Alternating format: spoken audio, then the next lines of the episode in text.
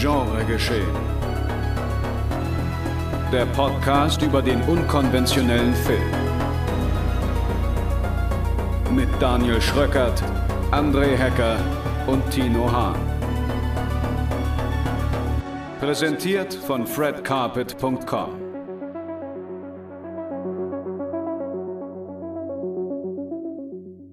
Und damit herzlich willkommen zu einer neuen Ausgabe Genre geschehen, meine sehr verehrten Damen und Herren, liebe Genre-Freundinnen und Freunde. Allerdings in einer etwas spezielleren Ausgabe als sonst diese Folge 33, die wir heute nun feiern, denn wir müssen ausnahmsweise auf unseren Kollegen André Hecker verzichten. Und deswegen sitzen heute nur Tino Hahn. Hallo. Und meine Wenigkeit Daniel Schröckert am Mikrofon. Wir heißen euch herzlich willkommen bei Fred Carpet und eben Genre geschehen und das ist das heutige Programm. In der heutigen Ausgabe empfangen wir Liebesgrüße aus Afrika von OSS 117, genauer gesagt vom dritten Teil der französischen Agentenfilmparodie. Darüber hinaus geht es um Raging Fire, der letzte Film von Action-Großmeister Benny Chan. Und es geht um Escape from Mogadischu, der neueste Film von Battleship Island Regisseur Rio Seung-wan. Viel Spaß! Tja, der arme André, den hat's zerrissen. Nein. So wie bei Zombie 2 oder anders? Ja, ich würde schon sagen, wie bei Zombie 2. Allerdings auf etwas angenehmere Art und Weise, obwohl weiß man auch nicht so unbedingt hin und wieder. Aber André ist halt oder war halt voll im Podcast-Stress aufgrund des Fantasy-Filmfests. Der war nämlich mit Devils and Demons jeden Tag vor Ort. Außer am Samstag. Da hat er nämlich den Geburtstag seiner holden Frau gefeiert. Und das mit jede Menge anderen Leuten. Und äh, dementsprechend war er nicht in der Lage, heute an diesem Podcast teilzunehmen. Warum, wieso, weshalb, das könnt ihr euch selbst denken oder halt einfach glauben, dass er keine Zeit hatte. Nein, der war einfach echt wirklich gut in Action und deswegen sitzen Tino und ich heute alleine am Mikrofon, um ja nochmal ein paar Filme des Fantasy Filmfests zu besprechen. Und dann noch einen Film, den wir uns jetzt schon vorab reinziehen durften. Und los geht's, glaube ich, mit der leichtesten Kost für diese Woche. Ja, hm? lass mit Escape from Mogadischu starten. Nein, wir starten natürlich mit OSS 117. Liebesgrüße aus Afrika. Diesmal nicht von Michel, und jetzt wird's schwierig. Ja, Hasana Vicius, oder? Ich denke, es ist wie immer close enough. Wir müssen uns mal die Lautschriften von den ganzen Regisseuren raussuchen. Ich bin diesmal perfekt für die anderen, für die asiatischen Filme vorbereitet, aber mit seinem Namen hatte ich auch immer leichte ja. Challenges. Ja. Der Herr, der auch schon, ja, der sowohl die ersten beiden OSS 117 Filme inszeniert hat, als aber auch The Artist mit ebenfalls Jean Dujardin in der Hauptrolle, hat diesmal nicht Regie geführt beim dritten Abenteuer von OSS 117, sondern ein Mann namens Nicolas Bedos. Und ganz frisch in diesem Jahr und jetzt auch schon ganz frisch bald in dem DVD-Regal eures Vertrauens. Denn Koch Media bringt den Film am 9.12. wieder mit einer Synchronisation von Oliver Kalkofe auf den Markt, worüber ich mich sehr freue. Denn es gibt mir die Gelegenheit, oder es gibt uns hoffentlich die Gelegenheit, irgendwie in irgendeiner Form demnächst nochmal mit Herrn Kalkofe über die Filme zu sprechen. Denn das würde ich gerne mal machen. Ja. Ja, und ich glaube, da hast du halt auch schon so das Haupt, Problem des Films auf den Punkt gebracht, dass er natürlich in der deutschen Synchronisation mutmaßlich deutlich lustiger sein wird. Oh, weiß ich nicht. Weiß ich nicht. Das können wir Stimmt, gleich Du warst noch. ja von André und dir derjenige, der gar nicht mal so überzeugt davon war, dass die deutsche Synchronfassung so überlegen ist im Vergleich zum Original. Genau, genau. Stimmt. Ja. ja. Deswegen, ähm, aber da kommen wir gleich drauf zu sprechen. Deswegen mhm. würde ich jetzt erstmal kurz noch einmal den Inhalt kurz runterbeten, der da lautet Frankreichs bester Agent, Hubert Bonisseur de la Batte, alias OSS 117 in seiner neuesten Mission. Während der Kalte Krieg seinem Höhepunkt entgegenfiebert, verlangt eine heikle politische Situation im Herzen des afrikanischen Kontinents viel diplomatisches Geschick, weitreichende Umsicht und kulturelles Fingerspitzengefühl. Bei dieser diffizilen Operation stehen einige Fettnäpfchen für den charmanten Supermacho mit seinen verstaubten Ansichten und dem Hang zur französischen Arroganz bereit. Und zu allem Überfluss muss er auch noch mit dem jungen, übermotivierten Kollegen OSS 1001 zusammenarbeiten. Haha, ja, sowohl. Und ja, ich, wir können diese These jetzt doch dann direkt mal aufgreifen. André, unser Kollege André, der sich jetzt hier natürlich nicht hier verteidigen kann. und dementsprechend unsere Meinung einfach hier mal so akzeptieren muss. Nein, ich, wir hatten eine kleine Diskussion über WhatsApp, ob denn die Filme wirklich besser dadurch werden, dass sie von Oliver Kalkofe synchronisiert werden oder lustiger sind. Und ich war der Ansicht, nein, denn ich habe USS 117 damals beim Fantasy Filmfest 2006 oder 2007 das erste Mal gesehen, den ersten Teil. Und das auf Französisch. Und ich fand das einfach nur formidable, wie der mhm. Japaner sagt. Denn ich mag die ganze Art von Dujardin. Also der, der hat so ein, auch, ja, so eine, so eine tolle Körpercomedy in diesem Film. Ja, also wenn ich jetzt allein den ersten Film nehme, wenn er schon diese Treppe runterkommt. Ich meine, ich habe damals im Programmheft vom Fantasy Filmfest das erste Bild, was ich von OSS 117 jemals gesehen habe, war halt dieses Bild, wo er, glaube ich, im Flughafen diese Treppe runterkommt. Und ich dachte, hm. Was ist denn das für ein Sean Connery-Klon? Also, wo haben sie denn den ausgegraben? Ich kenne den überhaupt nicht. Das war meine erste Berührung mit Jean Dujardin überhaupt. Ich habe den, glaube ich, vorher mal in einem Film gesehen, ohne ihn richtig zu registrieren. Aber hier habe ich ihn jetzt zum ersten Mal wahrgenommen und ich fand damals diese Ähnlichkeit zu eben Sean Connery oder zu so einem wirklich alten Bond und dann aber auch eben, naja, dieses Look and Feel von so alten Bond-Filmen, das fand ich super. Das fand mhm. ich erstaunlich. Sowas habe ich halt irgendwie lange nicht mehr gesehen, dass jemand, ja, modernes irgendwie daherkommt und so einen Film so alt aussehen lassen kann. Ja. Und gleichzeitig halt auch so aufwendig. Also das ist ja immer das Ding, wenn man Filme aus europäischen Ländern sieht, die nach viel Budget aussehen, was man ja immer gar nicht annehmen wird, weil man immer so einen gewissen Maximumstandard hat, was man halt so von europäischer Action, also England mal ausgenommen, so erwartet. Es ging uns ja bei Freaks Out, glaube ich, auch so, ja. dass wir massiv erstaunt waren, was für ein Budget oder was für ein Aufwand da aufgefahren wurde. Und wie gut's dann halt aussah anhand ja. des Budgets oder des Aufwands. Je nachdem, wie hoch oder wie niedrig er war. Keine Ahnung. Ja. Aber es sah halt einfach gut aus. Und auch so bei OSS 117. Und ich finde, Dujardin macht das echt wirklich großartig. Also, weil auch gerade die Lache von ihm, ja, Kalkofe kriegt es auch hin, klar. Mhm. Aber so auch das Timbre seiner Stimme und wir, keine Ahnung, das verlagert und ja, und selbst, wie gesagt, selbst wenn er nicht spricht, finde ich, hat er so, wie er halt diese Figur anlegt, wie er diese Figur gehen lässt, wie er immer so mit dem Kopf irgendwie so ein kleines bisschen wackelt ja. und, und auch die Augenbrauen, wie er damit arbeitet und so und halt ja. die Schnuten verzieht. Das ist einfach großartig. Also da musst du eigentlich gar nicht irgendwie irgendwas großartig sehen, weil mhm. aus dem Kontext heraus und wenn du halt wirklich Agentenfilm-Fan bist, dann kennst du da so viel schon aus dem FF oder beziehungsweise aus der reinen Erinnerung, dass du gar nicht wissen musst, was die da gerade sagen, wenn da irgendein Typ, ja, so ein, so ein schmieriger Typ mit Fets auf dem Kopf in der Telefonzelle hockt und kurz was in den Hörer sagt und dann wieder mhm. auflegt. So. Also was musst du da wissen, was der, der jetzt gerade gesagt hat? Der wird wahrscheinlich durchgegeben haben, dass er jetzt da ist. So, bumm. Mhm. Und that's it. Und deswegen denke ich, dass die Synchronisation, die ist cool, aber ich mag genauso gern das Original. Ja, oder eben. Genau, also hm? Wie, wie, wie Jean Dujardin das im Original macht. Ja. Also das mag ich auch, aber ich finde halt, dass das nochmal nicht ein anderer Film wird, aber nochmal ein Wiedersehen absolut rechtfertigt.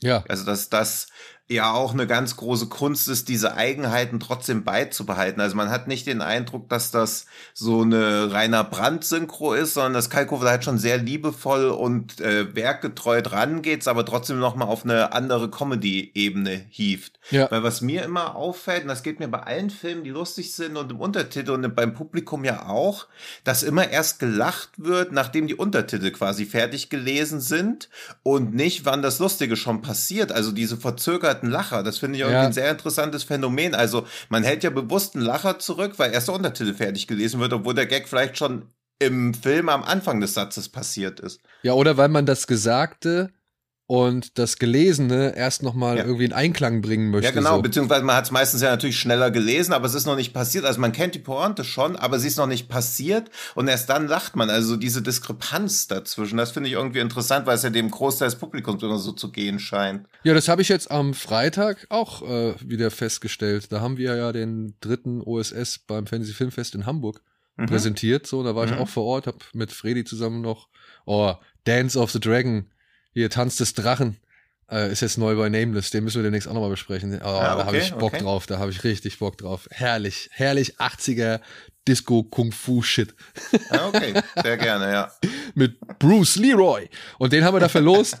Ja. Und ähm, da habe ich mir den Film halt dann noch mal, auch nochmal angeguckt äh, und dementsprechend, ja, äh, da ist mir das wieder aufgefallen, dass da immer so ein kleinen, so ein kleiner Gap, ja, so eine kleine Lücke war zwischen Reaktion und Aktion und halt Untertitel. Hm.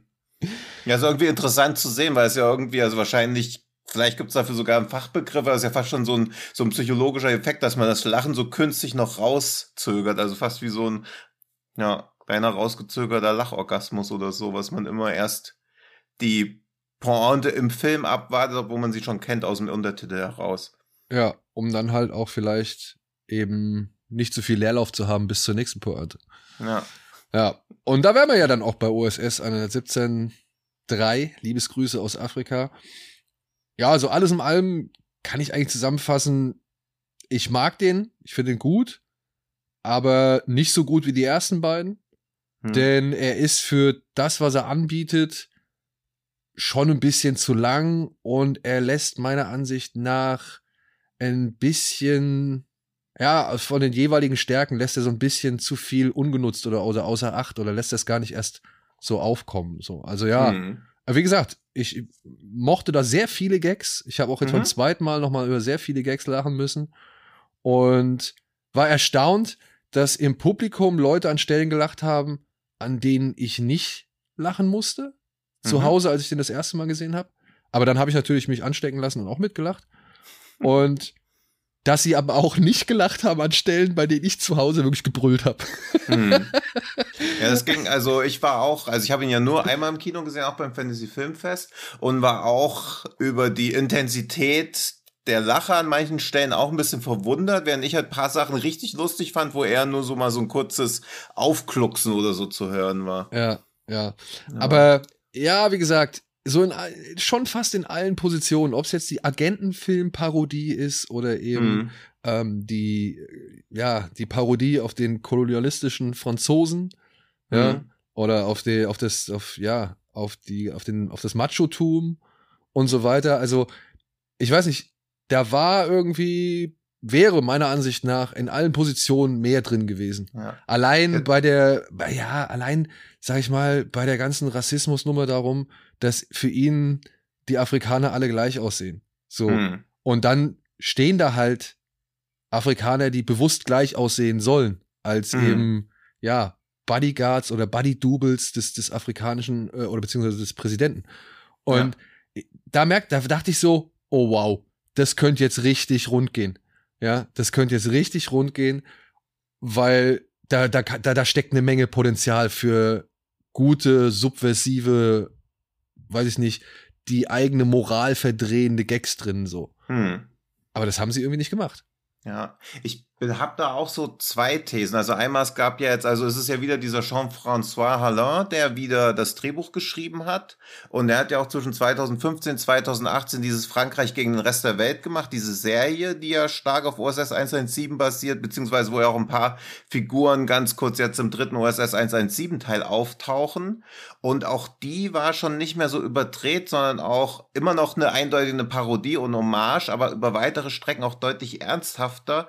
Und ich finde das bei OSS 117 auch so. Also er hat natürlich weiterhin diesen lockeren Grundton, Ja. aber er ist schon sehr storybetont teilweise, beziehungsweise treibt so seine Handlung voran, ohne da größere Gags einzubauen, sondern halt einfach nur mit diesem heiter beschwingten Grundton, aber ohne da auf eine irgendeine Pointe drauf hinzuarbeiten. Und die zweite These ist, dass natürlich auch sowas wie OSS 117, was ja bewusst gegen Political Correctness verstoßen möchte, sich dem Ganzen aber trotzdem auch unterwerfen muss, weil da sind natürlich auch wieder viele so Ho-Ho-Ho-Gags dabei, wo man so denkt, das kannst du ja nicht als Gag bringen. In einem Filmkontext geht's aber natürlich trotzdem, aber auch da fand ich die Vorgängerteile auch schon deutlich härter. Gerade sowas wie diese, wie die Fahrstuhlfahrt mit den chinesischen Geheimagenten, wo man so denkt, puh, das ist erstens mal hammerhart und natürlich auch echt grenzwertig grenzwertig. Gleichzeitig war, hat sie aber auch sehr clever damit gespielt, so den Rassismus gegeneinander auszuspielen und solche Meta-Sachen, wo halt auch mal irgendwie ein Statement über Rassismus gemacht wird, anders als das ist outdated und so jemanden wie OSS 117 wird es heutzutage nicht mehr geben, macht der dritte Teil irgendwie nicht. Also auf dieser ja. Meta-Satire-Ebene waren die ersten beiden Teile, finde ich, deutlich weiter. Genau, das meine ich. Also man wird nicht so wirklich entlarvt. Man, mhm. ent, man entlarvt mehr nur diese Figur und das fand ich ja. ein bisschen schade. Also, ähm, oder man, man, ja, oder man lässt es halt liegen, dass er halt dann eben in der Lage ist, so die, die eigenen Befindlichkeiten zu entlarven. Das fand ich, das hat man an manchen Stellen gemerkt. Ich meine, auch wenn dann dieser, dieser, dieser, was ist das, der Assistent von dem Präsidenten, äh, wenn der ankommt und diesen Puma dann auf Deutsch irgendwie ja. kommandiert, so, ja, da habe ich auch gedacht, oh Mann, jetzt komm, Hause raus, mhm. gib's mir. Und, ja. aber nee, sie beschränken sich dann doch eher so, ja, auf ein bisschen vielleicht zu brav, ja, auf ein bisschen zu brave mhm. Lösungen für das Ganze. Und da gebe ich dir vollkommen recht. Der, der, der größere, bissigere Meta-Humor, der bleibt ein bisschen aus. Aber Deswegen, also ich fand den auch wieder toll und also so irgendwann mal so ein Abend, wo man alle drei machen kann, also alle drei gucken kann, habe ich auch schon richtig Bock drauf, aber er ist schon ja, also man nach, wenn man alle drei schaut, ist man nach dem dritten, glaube ich, auch froh, dass man jetzt erstmal alle durch hat. ja. Also da, glaube ich, gehen schon die Ermüdungserscheinungen los. Ich finde aber trotzdem war es, glaube ich, eine richtige Entscheidung, weil der vorherige Regisseur wollte ihn ja unbedingt altern lassen und auch so als Klatzkopf darstellen, also quasi auch dieses outdated über den körperlichen Verfall zeigen, wie das ankommt, dass sie das nicht gemacht haben. Ja, das Also ich finde, so jemand, so eine Figur muss aus meiner Sicht, glaube ich, zeitlos bleiben. Ja, also ich meine, ich weiß nicht, ob Dujardin noch einen vierten machen könnte, ob es dann nicht wirklich auch reicht.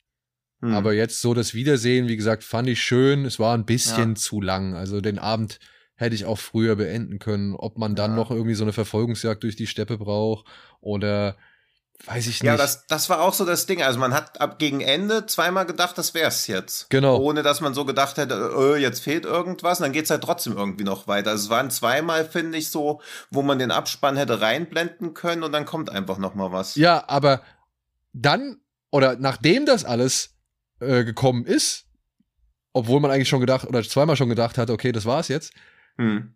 denkt man sich am Ende, oh, habe hab ich mir am Ende gedacht, wie das war's jetzt? ja, genau. Also es war dann irgendwie so, ach ja, okay. Irgendwann muss es ja mal vorbei sein, aber es endet halt auch eher mit so einem, also ich fand nicht mit so einem Bang, sondern eher mit so einem. Ja, aber ich fand die Note ja. schräg so, weil es war ja eigentlich ja. noch, also das war mit das Böseste so am Ende, fand ja. ich. Ja, was sie sich erlaubt haben. Obwohl das davor, wie gesagt, da sind auch ein paar Sachen, ja, da denkst du dir halt, oh, oh, oh kann der das wirklich machen? Aber ich finde, sie kriegen es ja allein durch eben ihr Umfeld und die Zeit und so weiter, kriegen sie es hin. Und ich finde auch die ein, zwei charmanten Meta-Kommentare eben auf heutige Befindlichkeiten und, und, und Sehgewohnheiten äh, fand ich dann auch wirklich nie zu ätzend oder fies mhm. oder so von wegen, ja, die kamen nicht daher, als müsse man sich irgendwas beweisen, so von wegen, hey, mhm. haha, ich traue mich das noch zu sagen oder ich traue mich sowas noch zu machen, sondern es ja. war immer irgendwie schön organisch aus der Zeit heraus und aus dem Umfeld heraus irgendwie gewonnen. Ja, das fand ich halt auch schön, dass nie so anbietern an diese, das wird man doch mal sagen dürfen, Leute, die halt einfach nur aus, aus Prinzip weiterhin an irgend so veralteten Strukturen und veralteten Begriffen festhalten wollen. Also er bietet sich halt nie bei so einer Zielgruppe an, die ja zwangsläufig sowas irgendwie lustiger finden würde noch, aber auch denen zeigt er eindeutig eher so den Stinkefinger. Also das ja. finde ich auch gut, dass er nicht in diese Falle reintappt.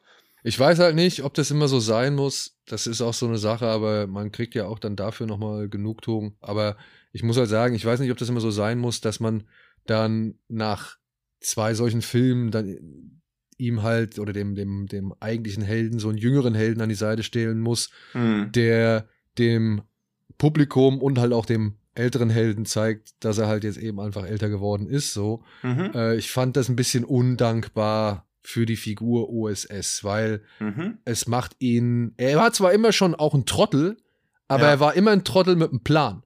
So. Ja. Und, und beziehungsweise, wenn er irgendwas gemacht hat, dann war auch sicher, dass das irgendwie, ja, dass das schon irgendwie halbwegs funktioniert, so, oder es ihn zumindest nicht stört, wenn es nicht richtig funktioniert.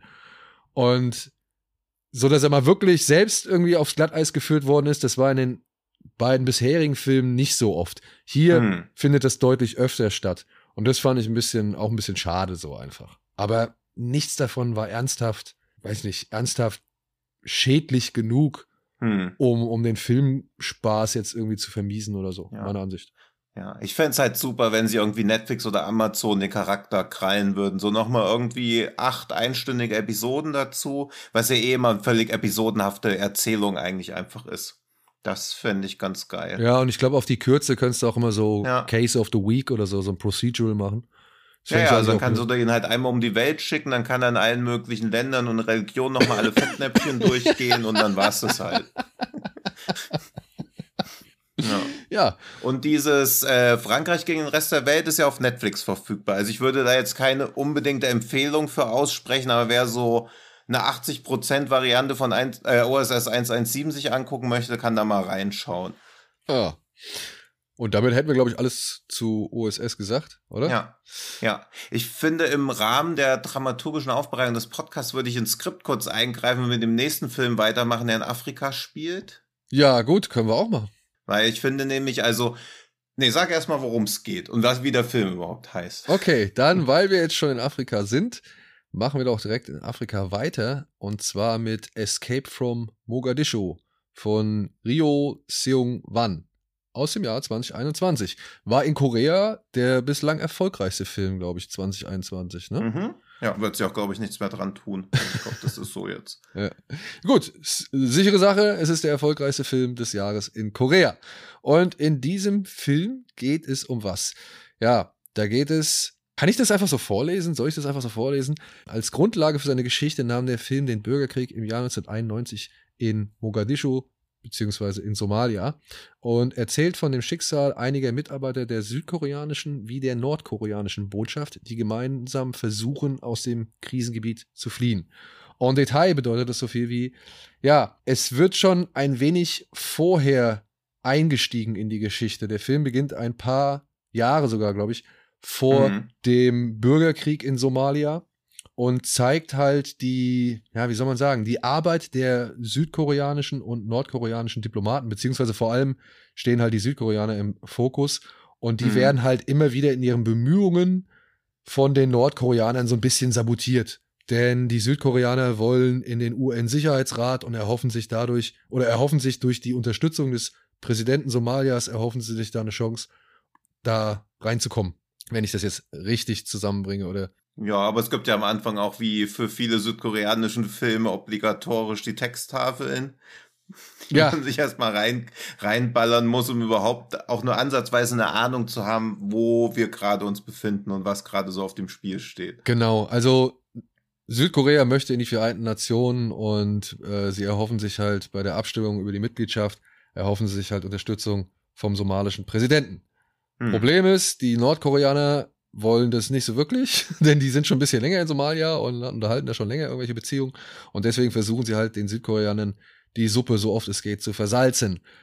Bis dann jetzt halt wirklich der Bürgerkrieg ausbricht, Anfang der 90er Jahre, 91 war es genau, äh, soweit ich weiß, und Mhm. in der Stadt Mogadischu alles drunter und drüber geht. Und die Rebellen, die Polizeikräfte, normale Menschen, sie drehen halt alle durch, stecken alles ins Brand, äh, schießen wild um sich und mittendrin, ja, die Botschafter von vielen Ländern, die jetzt versuchen, aus diesem Land oder aus der Stadt rauszukommen. Und ich glaube, so viel kann man sagen, oder?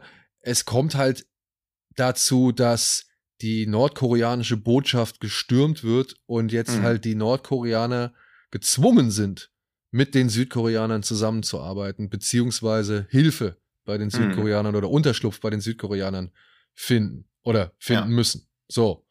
Und wer jetzt vielleicht bei dem Namen des Regisseurs ein wenig hellhörig geworden ist, der Mann hatte schon einen Film gemacht. Ich weiß nicht, haben wir den auch hier schon besprochen? Ich glaube, Battleship Island war davor. Also bevor wir mit dem Podcast angefangen Okay. haben, wo wir so gehypt von waren. Ja. Aber er kam dann irgendwann auf, bei Koch Media raus. Ich glaube, da haben wir ihn dann nochmal erwähnt. Genau, und ich habe auf jeden Fall eine Review zur Blu-ray hier bei Fred Carpet gemacht, äh, zu Hm. Battleship Island. Also wer da auch nochmal da ein bisschen was zuhören möchte, äh, die findet ihr auf dem YouTube-Kanal.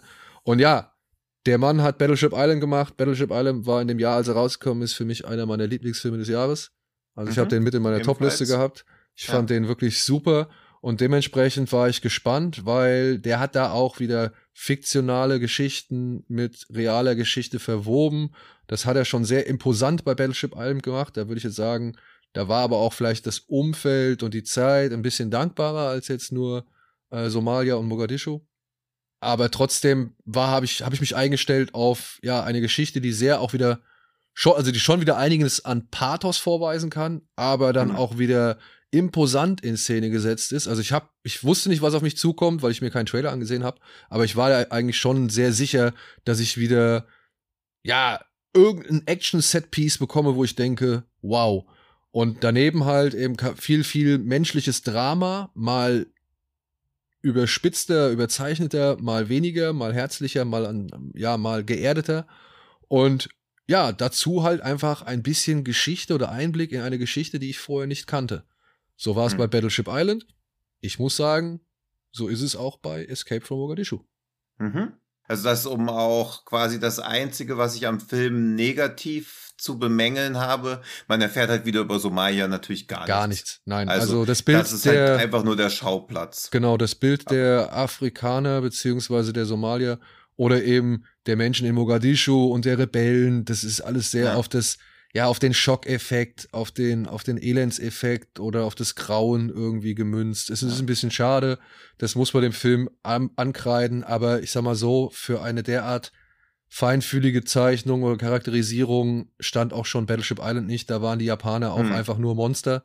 Das muss ja. man halt in Kauf nehmen, wenn man sich, glaube ich, auf die Filme von Rio Sing Seongwang. Ja, ist halt, einlässt. oder ich glaube, alle Filme, die irgendwelche Konflikte in Afrika erzählen wollen. Also Black Hawk Down war halt Amerikaner in Gefahr, Captain Phillips war Amerikaner in Gefahr und jetzt hat man halt Süd- und Nordkoreaner in Gefahr und das war jetzt meine drei filmischen Begegnungen mit Somalia bisher. Ja, oder hier Operation Red Sea war doch auch Afrika, oder? Aber es ja, war woanders, aber. Das war woanders, aber auch da, wo man so denkt, ja, puh, schnell wieder weg. Ja. Also ja. diese, diese klischisierte Darstellung, dass halt alles böse und korrupt ist, das ist schon schwierig. Und ich finde, das ist auch, ja, das, also, wenn man jetzt erwähnt, dass Escape from Mogadischu der südkoreanische Film ist, der für den besten internationalen Film bei den Oscars eingereicht ist, hat man schon ganz gut zusammengefasst, was einen da so erwartet, weil es wird natürlich viel auf die Tränendrüse gedrückt, aber gleichzeitig bleibt das Schicksal von den Menschen, die am Ende vor Ort bleiben müssen, komplett egal. Ja, Beziehungsweise interessiert sich der Film halt gar nicht dafür. Und ich meine, man muss das Ganze vielleicht so ein bisschen als Argo mit deutlich mehr Action und deutlich weniger Humor ja. sehen. Ja, also es ist natürlich eine Überdramatisierung der, der realen Ereignisse, aber das ist wohl so wirklich passiert, dass die zusammenarbeiten mhm. mussten ja. und zusammen aus dem Land fliehen mussten. Und ja, wenn man, wenn man wirklich dieses äh, doch sehr spärliche Bild, was hier von Somalia gezeichnet wird, Mhm. Wenn man das irgendwie ab kann, oder das sehr einseitige Bild, sagen wir es mal so, wenn man das ja. ab kann und wenn man das irgendwie ignorieren kann, dann äh, ja, kann man sich diesen also Film ist, geben, meiner Ansicht nach. Also es ist in erster Linie, finde ich, ein Actionfilm. Auch ja. Nord-Süd-Konflikt in Korea wird zwar kurz mal thematisiert, steht aber eigentlich auch nicht im Mittelpunkt. Also eigentlich ist er das Beste aus Black Hawk Down und das Beste außer Taxi Driver kombinieren mit allem Schlechten, was amerikanische Blockbuster machen, wenn sie sich in irgendwelchen anderen Ländern aufhalten. Ja, obwohl ich muss, also neben der angesprochenen, sag ich mal, Darstellung von der, also des Schauplatzes oder der, der Bevölkerung vor Ort, muss ich sagen, das fand ich so ein bisschen,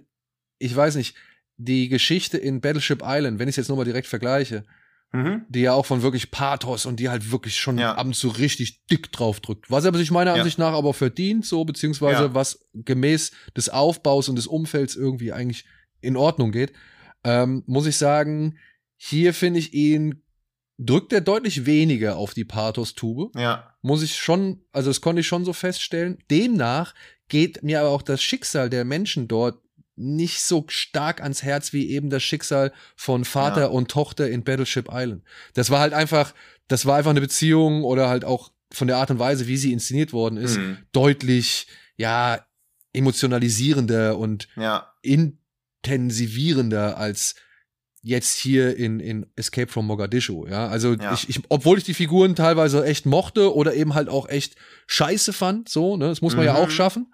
Ja. Ähm, waren da schon, sag ich mal, weiß ich nicht, ist, hat sich so mein emotionaler Pegel relativ gerade gehalten, ja. Ja. Ich war aber allerdings echt am Ende. Und da muss ich sagen, da finde ich, hat er sich auch zurückgehalten in Sachen Pathos oder die Musik. Da kam nur so eine ganz eher dezente äh, Pianomusik oder so ein Pianostück. Mhm. Ähm, aber wenn dann halt wirklich am Ende so ein, da gab es einen Moment des Innehaltens, will ich es einfach Mhm. nur mal sagen, wo man merkt, ey, Ja. verdammt, hier sind immer noch zwei Länder, die wissen, sie können eigentlich, sie könnten eigentlich einander und miteinander so, aber sie wollen es halt nicht. Sie können halt, also sie, sie können halt nicht irgendwie die Gemeinsamkeiten, die sie haben und irgendwie, ja, gemeinsam sein lassen, so, wenn, wenn du Mhm, verstehst, was mhm. ich meine. Ja. Das, das, und das hat mich echt traurig gemacht. Ohne dass da einer großartig theatralisch agiert hat oder sonst irgendwas. Es gab einfach nur einen kurzen Moment der Pause. Und Mhm. der macht nochmal so schmerzlich bewusst diese, diese Spaltung eines, also diese Spaltung eines Landes bewusst. Und ja, eben halt auch, dass da Menschen schon realisiert haben, dass die auf der anderen Seite auch nicht viel anders sind als man selbst, aber man nichts dagegen machen kann. Zu diesen Mhm. Menschen durchzudringen oder mit diesen Menschen irgendwie eine Gemeinsamkeit zu entwickeln, so. Und das fand ich irgendwie im Angesicht eines ja, Actionfilms oder eines, eines, einer überspitzten Fiktionalisierung tatsächlicher Ereignisse, äh, Mhm. fand ich das schon irgendwie echt stark. Ja, Punkt. bin, bin ich völlig bei dir. Und die, die letzte Actionsequenz ist natürlich auch wieder der Hammer. Ey. Das ist natürlich auch wieder ein Problem, dass man bei dem Film als einziges diese Actionsequenzen in Erinnerung behalten wird, weil das sagt halt schon, wie sehr es schafft, diese zwischenmenschlichen Sachen oder überhaupt diesen politischen Konflikt auf den Punkt zu bringen. Aber wenn der Uncharted-Film irgendwelche Actionsequenzen nur halb so gut auf den Punkt bringt wie diese letzte Autosequenz, Alter, dann wäre ich schon happy. Dann wäre ich auch happy. Wirklich. Also, und das ist das, was ich äh, zu, äh, eingangs zur Besprechung dieses Films sagte. Ne? Mhm. Ich habe irgendwie schon irgendeine krasse Action wieder erwartet und die Ja. habe ich halt auch wirklich bekommen. Ja, Ja, allein diese Kamerafahrt durch alle vier Autos hindurch oder entlang, Ja. so, das ist halt einfach schon wieder, wo du halt denkst, okay, das macht sonst keiner, ja, warum Ja. sollte es es auch machen? Aber es ist irgendwie geil. Und auch die Situation an sich. Und da wären wir bei dem Aspekt von Taxi Driver, der mir eigentlich auch wirklich ganz gut gefallen hat. Das sind Mhm. ganz normale Menschen. Ja, die haben alle ihre Macken. Ja, der eine kann vielleicht ein bisschen besser Kampfsport, aber das sind alles keine Heroic Bloodshed-Helden Mhm. Nee. oder irgendwelche Superkämpfer oder Elitesoldaten oder sonst irgendwas.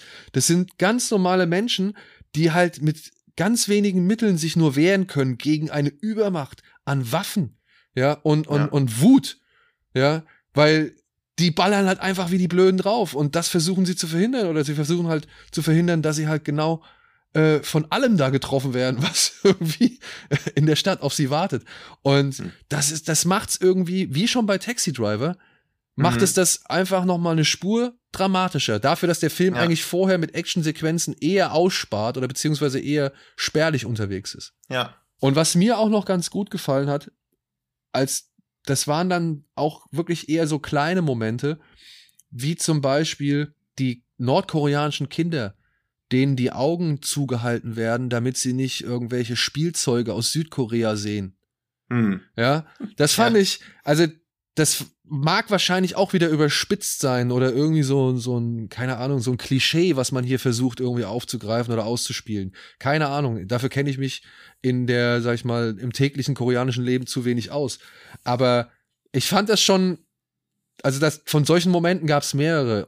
Auch wie sie zum Beispiel beim Essen sitzen, alle Mann, und die eine Dame aus Südkorea hat irgendwie Probleme mit so einem, ja, weiß ich nicht, mit so einem Blatt Lauch oder irgendwie sowas oder mit so einem Salatblatt. Und dann hält die andere nordkoreanische Dame ihre Stäbchen drauf, damit sie halt das eine Blatt so abziehen kann.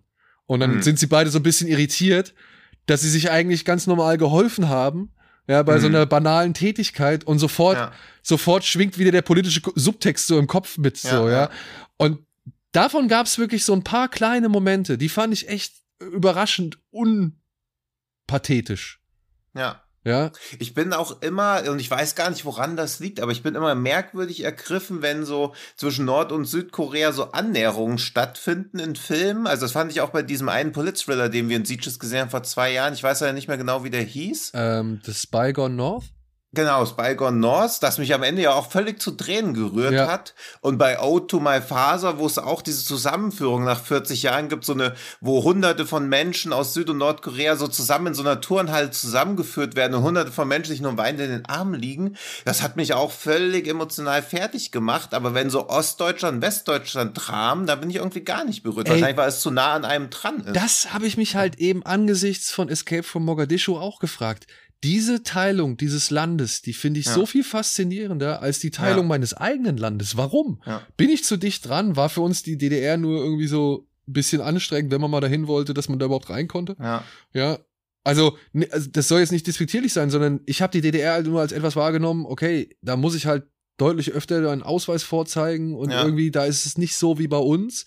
Deswegen ist man auch nie so lange da. Ja, und ist man, wenn, ist man ist nur in Berlin und irgendwie Berlin ist nicht auch gleichzeitig die DDR, sondern du bist ja meistens in Westberlin, äh, was ja schon wieder so ist wie bei uns so. Also Ja. es war nie so dieses Besondere, ja, ich will jetzt auch nicht sagen exotische so, ja, aber ich kann nicht leugnen, dass mich halt dieser Konflikt da und eben halt alle, ja, wie soll ich sagen, alle Filme, man muss ja nur mal denken, Joint Hm. Security Area von Park Ja. Chan-wook, äh, Brotherhood, ja, der halt Ja. auch, den ich auch wirklich sau stark fand. Oder dann gab's Ja. letztens noch diesen einen, diesen einen auch Kriegsfilm, wo sie da an dieser Grenzlinie waren, wo sie sich immer um das gleiche Gebiet bekriegt haben und dann haben die Soldaten von Nord- und Südkorea in so einem, in so einem Bunker oder so immer unter so einem, in so einem Versteck entweder Briefe oder Süßigkeiten oder sowas Mhm. dagelassen. Ich weiß nicht mehr Ja. genau, wie er heißt, aber Name fällt mir jetzt auch nicht ein. aber den fand ich auch, den fand ich auch irgendwie cool, so, ja. Und Ja. genau das ist das, was du meinst, irgendwie, dass diese Tragik, dass diese beiden immer irgendwie Annäherungspunkte finden oder halt immer wieder Situationen finden, wo man feststellen muss, Hm. dass der andere gar nicht so viel anders ist. Und trotzdem kann man nichts dagegen machen, weil man halt von Staatswegen aus dazu gezwungen wird, eben anders zu denken oder hm. denjenigen zu hassen so oder denjenigen irgendwie nicht zu akzeptieren. Hat dieser Film wieder mal gezeigt. Und ähm, er hat seine Kritikpunkte, würde ich sagen. Aber Ja. wenn man Deswegen, ihn als, also als Actionfilm super. Und wenn man das nicht so ganz verknusen kann, dass ein real existierender Konflikt als Schauplatz dafür genommen wird und sich der Film auch vorwiegend für die Leute interessiert, die aus dem Land stammen, aus dem auch der Film stammt, dann glaube ich, ist das alles schwierig. Aber ich finde, das Setpiece am Ende rettet den Film schon fast im Alleingang. ja, ja. Und das ist aber, also von ihm würde ich halt auch gern mal, also ich finde es, also natürlich Battleship Island finde ich nach wie vor mega, aber ich würde gern mal einen reinrassigen Actionfilm von ihm sehen, wo er keinerlei politische Themen oder historischen Themen behandelt. Also von ihm mal sowas wie Fast and Furious zu sehen, wie geil das halt sein muss. ja, das, das fände ich auch geil. Oder auch, oder irgendwie sowas wie The Raid oder so ein Großstadtkopf. Ja, oder auch irgendwie einer von diesen also normalen, Gänsefüßchen koreanischen Actionfilmen, äh, wo irgendwie wieder in irgendeine Bank eingebrochen wird Obwohl- oder sowas. Er hat doch, er hat doch Veteran gemacht, oder? Ja, aber auch finde, der hat halt auch so ein bisschen auch noch so, wo er versucht, noch so eine Botschaft mitzugeben. Also wirklich irgendwas, wo er komplett frei drehen kann. Also er muss sich ja immer schon so ein bisschen an Realismus halten oder so. Also irgendwie so einen überschlagenden Mega-LKW wie bei Fast and Furious würde ich mal gern. Also seine Version davon würde ich gerne sehen. Ja, okay. Gehe ich Ja. mit. Äh, hätte mich, würde mich, äh, interessiert mich auch. Brennend. Brennend. Nichtsdestotrotz, ja, also nicht so gut wie Battleship Island, bin ich auch dabei. Ja. Hat auf jeden Fall deutlich mehr Kritikpunkte, kann er offenbaren. Aber trotz allem, ich muss sagen, ja, ich meine, ich kenne Battleship Island von ihm. Ich kenne Veteran von ihm. Beide mag ich sehr. Jetzt Escape from Mogadischu finde ich nach wie vor gut. Crying Fist kenne ich auch von ihm, fand ich auch gut. Also, Ja. der hat eine gute Quote bei mir so. Ja, klar, als, also als Regisseur, der große Actionfilme macht, man muss ja auch nach wie vor immer berücksichtigen, es ist ja aus Südkorea. 20 Millionen Einwohner weniger als Deutschland, keine Sprache, die in irgendwelchen anderen Ländern der Welt noch gesprochen wird und ballert trotzdem solche Dinger raus. Ja. Deswegen vorsichtiger Tipp für Leute, die es entsprechend abkönnen. So, Ja. und wir ballern jetzt auch erstmal was raus, nämlich einen weiteren Hinweis auf unsere, ja, jetzt frisch erhältliche, kuratierte Liste bei kinoondemand.com. Wir haben ja letzte Woche schon ein bisschen darüber gesprochen, dass wir hier einen neuen Unterstützer haben und dass die Seite dort eigentlich ein ganz cooles Angebot hat. Ich habe dann schon von der Liste geschwärmt und gesagt, die hätten wir, aber die hatten wir noch nicht. Jetzt ist sie aber endlich da, nämlich unter www.kino-on on-demand.com slash Genregeschehen. Da findet ihr jetzt die von uns kuratierte Liste mit diversen Titeln drin. Wir hatten ja letztes Mal schon einiges vorgelesen. Ähm, ich weiß nicht, kannst du dich noch ein bisschen an was erinnern? Wir hatten Apocalypse Ja, also Now, wir hatten Beast of the Southern Wild, Genau. Bohnenstange, Melancholia, Memories of Murder, Monos, Pelikan Blut, Shoplifters, Zeit der Kannibalen, der beste Kannibalenfilm, der nicht von Deodato ist. Aber hast du den gesehen? Und, Hast du den gesehen, Zeit der Kannibalen? Ja. Ich fand den Ja. gut. Ich fand den wirklich ja, gut. ja, den hast du aber auch auf die Liste gepackt. Genau, genau, genau. Also ich, ich mochte den sehr. Ja, und das ist halt wirklich, wo wir quasi wirklich nur die absoluten Trüffel draufgepackt haben. Weil wir ja auch ja als regelmäßige Genregeschehen-Hörer merkt, schauen wir auch manchmal Filme, die wir bewusst nicht auf so eine Liste packen würden, aber deswegen sind wir Kino on Demand halt auch so dankbar, dass sie diese Liste machen und auch diese Filme überhaupt vorrätig haben, dass man sie sich da streamen kann. Die haben auch kein Abo-Modell, sondern es wird pro Film bezahlt. Ihr könnt auf PC, Desktop schauen, Smartphone, Tablet, also auf allen Geräten, die ihr habt, bis auf euren Texas Instruments Taschenrechner. Da arbeiten sie aber gerüchteweise auch schon dran. Und ihr kriegt auch beim ersten und jedem fünften geliehenen Film 5 Euro Kinogutschein, damit ihr euch auch die Filme, von denen wir hier teilweise schwärmen, dann auch im Kino anschauen könnt. Weil wir empfehlen euch ja manchmal auch so Sachen, wenn Bohnenstange irgendwie auf irgendeinem Festival läuft, da könnt ihr euch quasi Bohnenstange 2, der bestimmt gerade schon in Arbeit ist, genau wie Dune 2, auch im Kino anschauen. Und ansonsten könnt ihr halt die Kinogutscheine nehmen. Das ist echt ein cooler Service, weil es sich dann auch lohnt, da Sachen sich auszuleihen, weil man quasi sich immer mit jedem geliehenen Meisterwerk da wieder an den neuen nächsten Kinogutschein ranguckt. Genau. Und wir hoffen ja, dass wir euch mit diesen Filmen, die wir da auf die Liste setzen, ja, es muss ja nicht jeder euch gefallen, aber zumindest, dass ihr so ein bisschen Die, die mal, ich draufgesetzt habe, schon. die müssen euch alle gefallen. Also wenn euch Ja. einer von den Filmen, die Ja. Tino auf die Liste gesetzt hat, nicht gefällt, dann ist aber hier Zores angesagt. Äh, Donnert's im Gebälk. ja, aber hallo. Aber hallo, aber hallo. Aber natürlich könnt ihr auch ein paar andere Filme, jetzt müsst ihr natürlich erraten, welche Filme von Tino da auf die Liste gesetzt worden sind. Das wird schwierig, deswegen müsst ihr wahrscheinlich alle Filme darauf gucken. Und wenn dann der ein oder andere dabei ist, der euch vielleicht nicht so gerne gefällt oder der vielleicht nicht so der Knaller war, hey, dann seht's einfach als Erweiterung. Ja, dann dann Das- müsst ihr Rücksicht mit André. Genau. oh, er wird uns so hassen, wenn er nachher diese Ja. Folge hier zusammenschneiden muss, obwohl er nicht dabei war. Ja. Ja, so. Deswegen auch an dieser Stelle nochmal danke, André, dass du das dann machen wirst. Genau. Und ja, danke Und nochmal. danke Kino on Demand für die Partnerschaft. Genau, das wollte ich auch sagen. So, damit hätten wir Dann fast kommen wir alles gleich erreicht. noch mit einem Danke an Benny Chan um die Ecke, Genau. würde ich sagen. Danke an Benny Chan für so viele Filme wie zum Beispiel New Police Story oder Who Am I oder jetzt aber auch Raging Fire. Sein, ja, wirklich letzter. Mit niemand geringerem als Donnie Yen und Nicholas C. in der Hauptrolle. Ja. Hm. Startet jetzt, wie gerade frisch bekannt wurde, am 27. Januar nächsten Jahres bei Koch Media als DVD und Blu-ray. Was ich sehr erfreulich finde, denn ist schön zu sehen, dass jetzt gerade diese asiatischen Filme ja doch wieder, also doch, ich sag mal, so einen richtigen Schub an Schnelligkeit gewonnen haben, indem sie um die Mhm. Welt gehen, beziehungsweise auch hier in Deutschland Ja. lizenziert werden. Aber das freut mich wirklich ungemein. Da muss man halt eben nicht, wie jetzt noch zuletzt bei Taxi Driver, aber Koch Media sei Mhm. Dank, aber da muss man halt jetzt nicht mehr vier Jahre äh, oder noch länger warten, sondern, sondern ja, hat schon nach relativ kurzer Zeit vielleicht den Genuss, sich so einen ja, fulminanten Actionfilm wie Raging Fire ansehen zu können. Ja. Möchte ich doch mal sagen. Ja. Zudem gibt es folgende Handlung. Er ist der härteste Cop in Hongkong. Bong, alias Donnie Yen, hat sich über Jahre hinweg einen Ruf als unbestechlicher Ermittler in den schwierigsten Fällen aufgebaut. Doch eines Tages holt ihn seine Vergangenheit ein. Oh, wie spricht man den Namen jetzt aus? Ngo? Ngo? Ja, Ngo? Ja.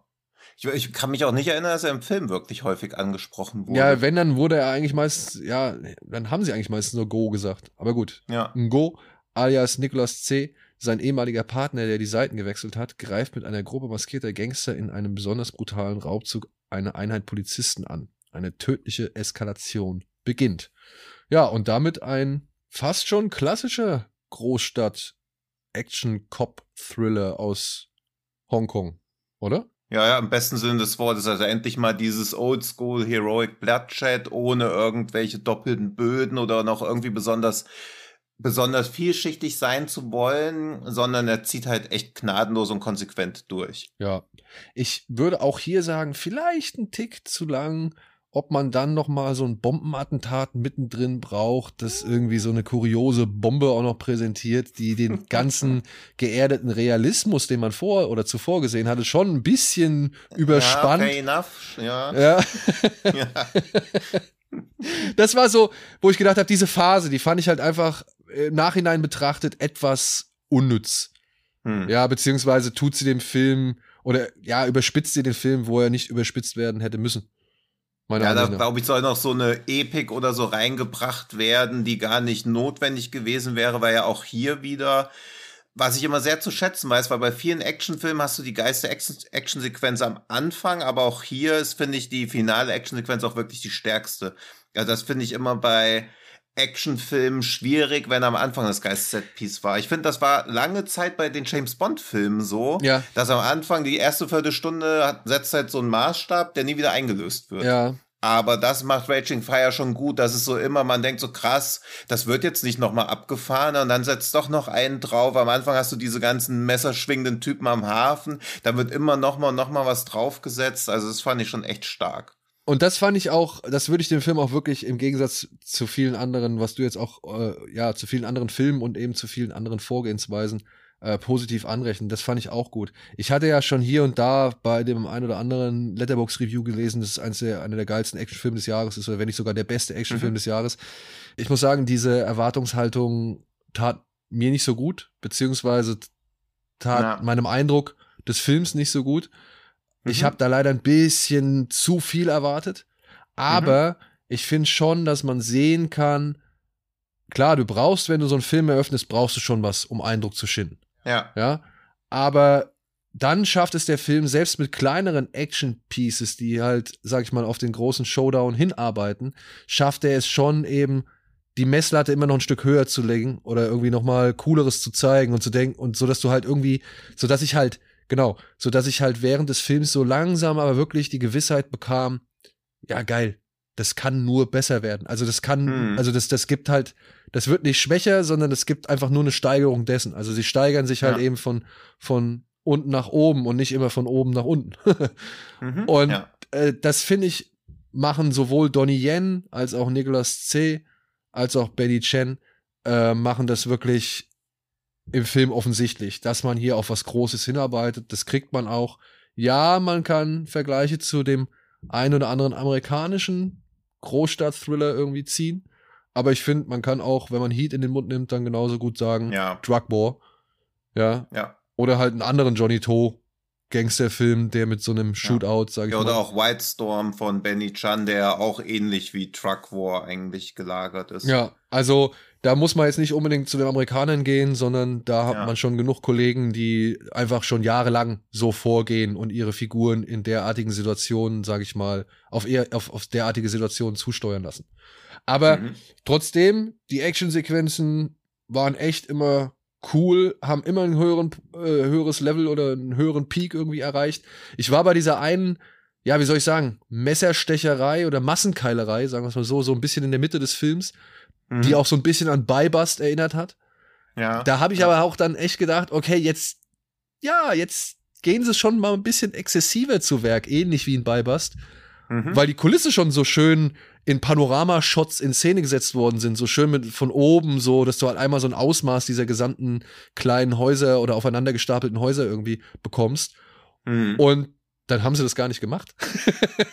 dann, dann, wurde die Szene gar nicht so derartig ausgeschlachtet, sondern die war eigentlich relativ, relativ normal wieder vorbei, so, ja, wo ich mhm. dachte, hä, okay, das sah jetzt aber schon gut aus. Warum holten die da nicht noch mehr aus dem Setting raus? Ja, das, das ist das, was ich oft bei den ganzen chinesischen Actionfilmen, also ich habe noch diesen Endgame letzte Woche geschaut, wo auch Sachen so zwei Sekunden zu sehen sind, wo ich so denke, warum habt ihr nicht einen ganzen Film nur daraus gemacht? Oder auch bei dem Bollywood. Ich habe ja gestern auch wieder einen von diesen absurden Bollywood-Filmen. Da gibt's ein, da gibt's so ein Haus auf einem See und der ganze See ist mit Rosenblüten bewachsen. Das siehst du maximal dreieinhalb Sekunden. Danach wird nie wieder dahin zurückgekehrt, aber, aber die Kamera fliegt sogar so halb über den See und man denkt so, Alter, was hier wieder für ein Aufwand getrieben wurde und dann sieht man es nie, nie wieder. Das ist immer so, Das finde ich halt immer so schade, weil so in so Set-Pieces könnte ich mich ja immer stundenlang irgendwie ergehen. Aber ist es dann Stock-Footage oder was? Oder ich, ich glaube, also die Hauptdarsteller waren auch drin unterwegs und ich wüsste nicht, wo man so Stock-Footage herkriegt. Ja. Naja, gut, aber wir haben ja schon wirklich auch andere Beispiele gehabt. Hier, wie hieß der mit der Katze? The, Ach, ähm, Legion of the Demon Cat. Legion of the Demon Cat. Ja, da musste ich auch gerade dran denken. Ich habe ihn nur nicht erwähnt, weil das ja bei dir immer so ein Triggerpunkt ist. Wieso wie man denn? ja jetzt auch sofort merkt, Wie? dass du wieder getriggert wirst, ohne dass man ihn erwähnt, weil er einfach sich so anbietet als Beispiel. Ja, aber er bietet sich auch an als Beispiel ja, für exzessives Setdesign. Das, ja. Aber man muss auch dazu sagen, dass Set kommt ja schon gut zum Tragen in äh, ja. Legend of the Demon Cat. Also deswegen. Ja. Also jedes Set, wo die Kamera nicht durch einen handgeschnitzten äh, Zaun durchfliegt und dann nochmal irgendwie sich einmal um die eigene Achse dreht, ist ein verschwendetes Set. Ja. Aber das passiert ja Gott sei Dank bei Raging Fire. Da werden die Sets schon ganz gut ausgenutzt. Ja. Außer vielleicht jetzt dieses eine inmitten des Films. Mhm. Aber ja, hier und da muss ich sagen, ich meine, Donnie Yen steht ja als sowohl als Producer als auch als Action Director im Vorspann. Mhm. Ja, und natürlich Ja. als Hauptfigur. Äh, schauspielerisch muss ich sagen, fand ich Yen nicht so stark. Ich fand irgendwie, ich weiß nicht, was er mit seinem Gesicht gemacht hat, aber das wirkte so ein bisschen, Ja, Botox. ja, ne? Also er hat, Nee, ich weiß, also entweder wollte er möglichst unterkühlt, so irgendwie auch dieser Kopf der alten Schule, der keine erkennbaren Regungen zeigt. Also vielleicht war es so seine Takeshi Kitano Hommage oder so, aber da kann man wenigstens mal kurz mit dem Wangenknochen zucken oder so. ja, genau. Und das irgendwie wirkte das nicht so. Also ich, ich, ich, Ja. ich weiß nicht, ich will ihm jetzt irgendwie nicht optisch irgendwie zu nahe treten oder sonst irgendwas, aber er wirkte wie so ein bisschen Wachsfigur in dem, Ja. öfter mal in dem Film. Und ähm, Also ich glaube echt, dass das, dass er die Rolle so angelegt hat. Aber ich fand es halt auch, also ähnlich wie du bei Heat ja auch für beide Parteien mitfiebern kannst, macht Jens Schauspiel es halt auch einfach bei Raging Fire für den Bösewicht irgendwie zu sympathisieren, obwohl der ja klar als Nicht-Sympathiefigur angelegt ist. genau. Aber sie sind halt so clever. Also du bist ja immer schon bei diesem Katz-und-Maus-Spiel tendenziell ja immer eher so ein bisschen auf der Seite vom Bösewicht, weil du halt sehen willst, was als nächstes passiert und nicht sehen willst, wie er nach einer Viertelstunde verhaftet wird. Ja. Deswegen, also Ja. da war für mich Donnie Yen, also wenn man mal auch allein die Präsenz zu Ip Man oder den Ip Man-Film vergleicht, so, ne, was der da halt einfach für eine Präsenz hat, da muss ich auch sagen, da fand ich Donnie Yen ersch also erstaunlich, ähm, ja, Er spielt halt wie Charles Bronson in Death Wish 4. ungefähr so, ja. ja. Obwohl er dann halt natürlich gegen Ende auch wieder echt nochmal zeigt, was der immer noch körperlich äh, drauf Ja. hat und wie fit der ist und, und was der, sag ich mal, für Moves beherrscht und so. Also das ist echt schon geil. Es gibt dann auch immer wieder seine typischen Szenen, gerade diese, diese Kniekicks, die er immer wieder Ja. gerne macht, die dann halt auch mal irgendwo gegen eine Holzwand ein oder so eine Holzwand dann auch eindonnern und so. Davon war einiges zu sehen. Aber ich weiß jetzt nicht, wem ich jetzt die Schuld geben muss, wenn ein Donnie Yen in der Szene zu sehen ist, der sich so eine kugelsichere Weste um den Unterarm wickelt. Ja, Mhm. um damit halt, sag ich mal, ja, weiß nicht, 25 auf ihn zustürmende Angreifer mit Macheten oder Messern in den Händen abzuwehren. Und er sie dann irgendwie so reihum irgendwie so ein bisschen erstmal ausnockt oder halt mal so die ersten zehn irgendwie platt macht. Und dann auf, von der einen auf die andere Sekunde ist diese Weste um seinen Arm weg. So, ja. Also, das, Naja. ja, also ich fand, da waren schon hier und da so ein paar Ja, Anschlussfehler. okay, die, aber die Krankenschwester kann Rosebud auch gar nicht gehört haben, weil die Tür noch zu war. Na, jetzt. Moment, Also- Moment, Moment. Ich rede ja, Ja, jetzt okay. nicht von Plausibilität, sondern ich rede ja, Ja. von wirklich Inszenierung. Und Ja. wir sind uns einig, dass Donnie Yen schon ein wirklich paar der besten Kampfsport- oder Kampfkunstszenen oder Martial Arts-Szenen oder was weiß ich, aufs Maul-Szenen inszeniert hat oder beziehungsweise für die Ewigkeit inszeniert hat. Mhm. Ja? Ja. Und da muss ich sagen, wenn man diese hochwertige Klasse von ihm gewohnt ist, fand ich es dann doch erstaunlich, dass mancher Anschlussfehler so klar ersichtlich war. Ja, fair enough, aber ich glaube, das musst du im Schluss im Endeffekt immer dem Regisseur ankreiden. Also, Benny Chan, okay, Ja. dann will ich ihm nichts ankreiden, über die Toten nur Gutes. Und Ja. dementsprechend, ich sag nur, das waren so ein paar Beobachtungen, die ich innerhalb der Action-Szenen gemacht habe, wo ich dachte, oh, Ja, klar, und das sind ja auch Sachen, die so auffallen, die aber nicht, oder für mich zumindest nicht schwerer ins Gewicht nein, fallen. also, bei absolut, sowas- absolut aber, gar nicht. Ich fand Ja, halt, aber oft frage ich mich bei sowas auch, wie zur Hölle kann das denn genau, sein? einfach nur das, weil du weißt, Das- dass da ja. halt Meister ihres Fachs am Werk sind. Ja, Und dann wunderst du dich halt schon. Das ist nicht dieses hämische irgendwie bemerken oder wundern, Mhm. sondern es ist einfach eine, eine wirkliche Verwunderung, weil du halt weißt, wie hochklassig und akribisch die Leute normalerweise arbeiten. Ja, Ja. da kann ich halt auch nur mutmaßen, aber vielleicht hatten sie die Szenen abgedreht, konnten sie da nicht verwenden, weil irgendwie die Lichtverhältnisse irgendwie auf einmal anders waren, weil sie irgendwie falsch ausgeleuchtet haben oder die Szene nicht wirklich gut abgedreht war oder so. Oder weil man halt vielleicht auch einfach denkt, hey, der Film geht jetzt schon relativ lange, lass mal an jeder Ecke schneiden, wo es nur geht. Also bei den Herr der Ringe-Filmen wird ja auch nicht erklärt, wo das unendliche Brot herkommt oder diese komische Unsichtbarkeit. Denke, irgendwas wird doch auch nicht erklärt, sondern ist auf einmal einfach da. Nein, das kriegen die geschenkt, das wird erklärt. Ja, okay. Gut, dann habe ich bloß nicht gerafft. Aber oft ist ja so, dass man von irgendwas dann Director's Cut anschaut und sich so denkt, wieso habt ihr denn diese Szene Ja, genau, das kenne ich auch. Also, das kenne ich auch. Ja. Ob es einen Director's Cut von Raging Fire geben wird, ist natürlich fraglich. Na, glaube nicht. Naja, gut, es kann natürlich Material sein, dass man irgendwo. Ja, gut, aber dann ist es halt eher so eine längere Version, die nicht viel am Film Ja. ändert. Und ich Ja. sag so, ich glaube auch, der Film braucht, außer Action bräuchte der eigentlich nichts. Ich muss Ich sagen, glaube generell, dass es wenig so Director's Cuts von chinesischen Filmen bisher gibt. ja, Also außer die, wo da halt noch so Sachen, also so, wenn so bei John Woo-Filmen wird natürlich immer mal wieder was gefunden oder so, aber mir würde jetzt wenig einfallen, wo vielleicht gibt es entweder diese Option seltener, dass überhaupt jemand dieses Recht an dem Director's Cut hat, oder es gibt dieses Bestreben gar nicht, weil die meisten Director's Cut, die so kursieren, also es gibt viele, die so sinnvoll sind, aber die meisten sind halt auch einfach, ja, okay, sind noch mal drei Minuten Material drin und irgendjemand hat schon wieder 40 Euro bezahlt, um sich die, die, das Stilburg in Hamburg ins Regal stellen zu können. oh, der Armkerl.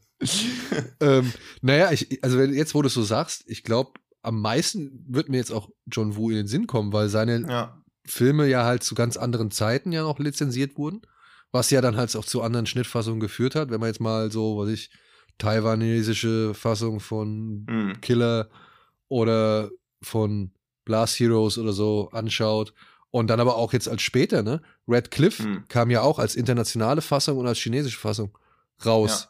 So, Ja, da finde ich es aber auch so sinnvoll, dass man halt vieles, wo man als europäischer Zuschauer sich eh denkt, pff, oh, keine Ahnung, ey, brauche ich das? Also hätte das irgendwas und ich meine, er wurde ja auch, also in Asien ist es ein Historienfilm, im Rest der Welt ist es ein Actionfilm mit historischem Setting. ja, wahrscheinlich. Ja. Naja, Also da habe ich jetzt natürlich auch ein Thema angemacht, wo ich gar, gar nicht kompetent bin, auch nur annähernd drüber zu sprechen, aber es erscheint mir so, als ob da wenig, vielleicht sind die Regisseure auch irgendwie ganz anders gesetzt, dass sie irgendwie viel mehr Mitspracherecht haben und dann eher die Versionen erscheinen, die sie haben wollen.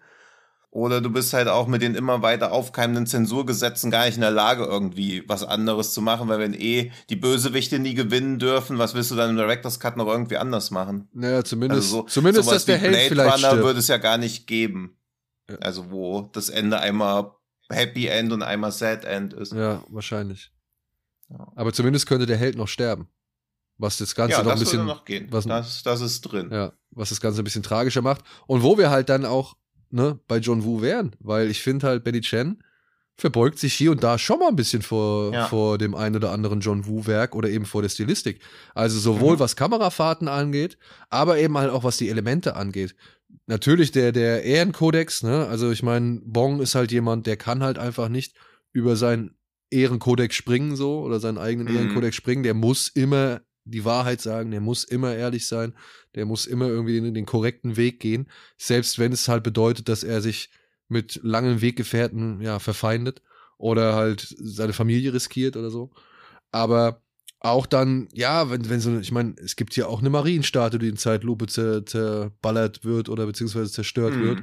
Und Ja. der Showdown findet in einer Kirche statt, die unter ja, Renovierungsarbeiten steht, ne? Ja, das sieht man relativ häufig. Also auch in diesem indischen War mit, mit, mit, mit Tiger Schroff Ja. findet der Endkampf auch in der Kirche statt, die renoviert wird gerade. Also das ist ein sehr beliebtes Setting. Ja, da merkt man Also- halt schon, wie groß der Einfluss ist, wie lieb man einzelne Filme hat und äh, Hm. dass The Killer halt doch immer noch eine Marke ist, glaube ich. Ja, Und ja, ich, ich weiß nicht, was soll ich jetzt noch viel mehr sagen zu Raging Fire? Gucken. Ich fand, ich fand ihn halt auch doch überraschend unpolitischer als so manche andere chinesische Großproduktionen, die ich in letzter Zeit gesehen habe. Oder die halt, Ja. wie so viele chinesische Großproduktionen, halt erstmal mit mindestens 15 Producern beginnt, bevor auch ansatzweise der Regisseur zu lesen ist. Oder noch Mhm. mehr. Ich weiß nicht, wie viele Titel diesmal genannt worden sind. Ich meine, es waren ja, Ja. es waren ja locker wieder 10 Firmen und ich glaube 20 Producer am Start, so, ne? Ja. Ja. Aber da muss ich sagen, ja, also deswegen meinte ich auch, dass er relativ oldschool ist. Also auch aus einer Zeit, wo man noch gar keine politischen Statements unbedingt bringen musste, weil einem nicht klar war, dass so diese Sonderverwaltungszone sich politisch, sozial und rechtlich so krass oder so schnell innerhalb von einer kurzen Zeit komplett verändern wird. Ja, deswegen. Und die Kritik am System könnte man vielleicht irgendwo sehen, aber auch die wird ja letztendlich dann vom Film selbst wieder glatt gebügelt. Ja, ja, weil es gibt ja immer einen aufrechten Kämpfer, der halt auch von nichts und niemandem einknickt. Genau. Und trotzdem, ne, alles für die Sache tut und den Status quo aufrecht erhält oder um den Ja. Status quo aufrecht zu erhalten. Kann man natürlich auch kritisieren, aber das ist in dem Falle eher eine, ja, wie soll man, freiwillige Option und kein Muss, Ja. um den Film wirklich ernsthaft auseinanderzunehmen. So. Also ich meine, es wäre ja blöd, wenn man jetzt so einen einfachen Actionfilm oder gerade so Ja, oldschooligen Themen Ehre, Actionfilm. Loyalität und Korruption hast du eigentlich bei jedem Cop-Film Genau. der letzten 100 Jahre. Ja. so, womit wir am Ende dieser 100 Jahre sind. Nein, dieser Ja. 60, knapp 61 Minuten. Es ist die Ja, ist doch kürzeste. schön. Hier merkt man wieder, wie jeder demokratischen Redeanteil hat. André ist nicht da, also geht's eine halbe Stunde kürzer. Ja. Wundervoll. Also, Ja. bei uns wird Demokratie groß geschrieben. Ich hoffe bei euch auch. Denn wir müssen, In Mogadischu nicht. denn diese Woche müssen wir auf äh, ja, den Schrecken vom Amazon verzichten. Ich glaube, ich kann aber sagen, oder kann ich das sagen? Nee, das machen wir nächste Woche, ne? Wir machen es Nee, spannend. das machen wir nächstes Mal. Aber mach ein bisschen Foreshadowing. Ja, das war schon ganz gut. Ja. Die Ich- große Ari Aster Schule hat bei dir sehr gut Ja, funktioniert. ich sage nur, sie hätten auf ihre ersten Instinkte hören sollen. Ja, Ja. gut. Ja. Damit aber so viel, zu viel, nee, so viel zum Schluss. Das zum Schluss. Ich bin am Ende, ich bin verwirrt. Ich weiß jetzt nicht mehr, wie ich hier rauskommen soll aus der Nummer. Ich habe mich versprochen. Aber ja, nein, wir sind fertig. Wir danken euch natürlich wie immer fürs Zuhören. Wir hoffen, wir konnten euch auch ohne André eine hübsche kleine runde Stunde an informativen Filmtipps oder Filmunterhaltungen bieten und hoffen natürlich, dass ihr auch demnächst wieder einschalten werdet, demnächst wieder zuhören werdet, dass ihr uns dem einen oder anderen Filmtipp wieder auf Social Media rüberreicht, uns natürlich folgt. Jede Woche gibt's eine neue Folge. Ne? Wenn ihr uns und hier da, hier und da auch mal abonniert, würden wir uns auch drüber freuen. Und Ja. ansonsten dürft ihr euch jetzt auf einen kleinen schönen Teaser von Tino freuen. Der muss nämlich, der Sehr muss nämlich, der muss nämlich das erstmal Ja. toppen, was er beim letzten Mal mit oder als digitaler Delfin. ja, easy, easy. Das werde ich natürlich mühelos toppen. Gut, Pressure Ja. is open. Deswegen wird Tarantino nach zehn Filmen einfach aufhören, nämlich. ja, so sieht's aus. Ja. So sieht's aus. Ja. Aber wir wollen, na, wir haben die zehn Folgen schon überschritten. Mal gucken. Wir hören Ja. nach 300 Folgen auf. Okay. Wie Kino Plus? Ah, mal gucken.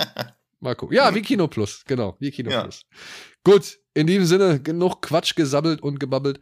Wir wünschen Ja. euch eine schöne Woche, einen schönen Start. Wie gesagt, schaut bei allen bekannten Portalen und Plattformen rein. Da sind wir zu hören. Und ansonsten, ja, bis zur nächsten Träumchen Woche. werden Träumchen reingehauen. Wir freuen uns über positive 5-Sterne-Reviews. Alles unter 5 Sterne dürft ihr uns gerne als persönliche Comments oder in, als DMs bei Twitter schreiben, aber wir können nicht so gut mit Kritik. Deswegen das nur auf persönlichem Wege, damit wir uns auch noch verbessern können. Genau, in diesem Sinne, tschüss. Tschüss.